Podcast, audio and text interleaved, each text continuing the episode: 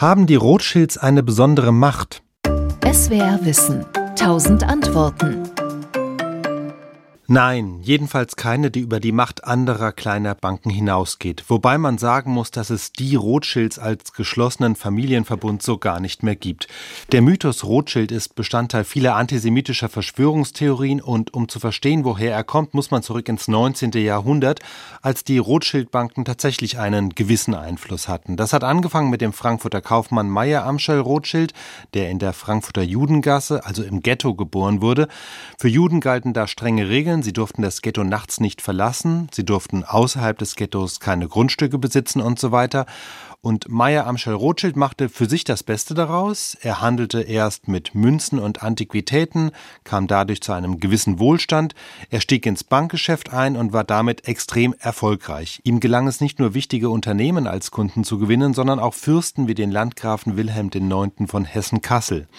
Rothschild hat schließlich eigene Staatsanleihen aufgesetzt, das heißt, vereinfacht gesagt, er hat von Anlegern Geld gesammelt, das er auch an Staaten wie Dänemark oder Großbritannien verliehen hat.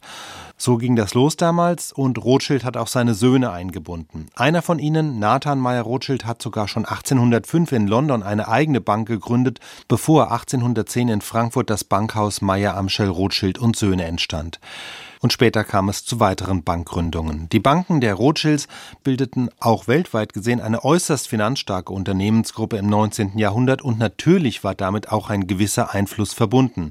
In dieser Zeit wurden die Rothschilds dann aber auch Objekt von Verschwörungslegenden und dass es sich um ein jüdisches Bankhaus handelte, hat dem nur noch weiter Vortrieb geleistet. Ich will diese Legenden hier gar nicht wiederholen, man muss sich nur klar machen, der Einfluss der Rothschilds war vor allem ein finanzieller, das heißt, sie konnten Geld an Regierungen Regierungen verleihen. Das heißt aber natürlich nicht, dass sie denen auch gesagt haben, was sie zu tun und zu lassen haben.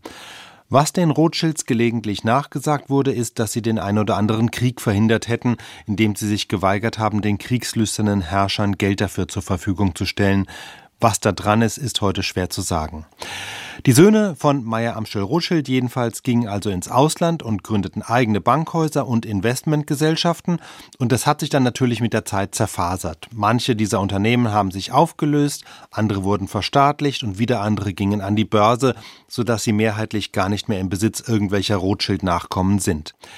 Es gab in den letzten 200 Jahren zahlreiche Generationswechsel und wie man sich vorstellen kann, gibt es in so einer weitläufigen Familie auch immer wieder Zerwürfnisse. Geblieben sind heute im Grunde noch drei Finanzgruppen. Eine britisch-französische unter dem Namen Rothschild Co., die nach wie vor im Bereich Investmentbanking und Vermögensverwaltung aktiv ist. Dann eine zweite unabhängige britische Investmentgesellschaft RIT Capital Partners und schließlich die Schweizer Gruppe Edmond de Rothschild, die sich mehr auf Immobilien, Hotels und Weingüter konzentriert und der es übrigens gar nicht gepasst hat, dass sich das Unternehmen des britisch-französischen Familienzweigs, das ursprünglich Paris Orléans SA hieß, umbenannt hat in Rothschild Co., weil die Schweizer meinten, es gäbe nur Platz für eine Firma mit dem Namen Rothschild.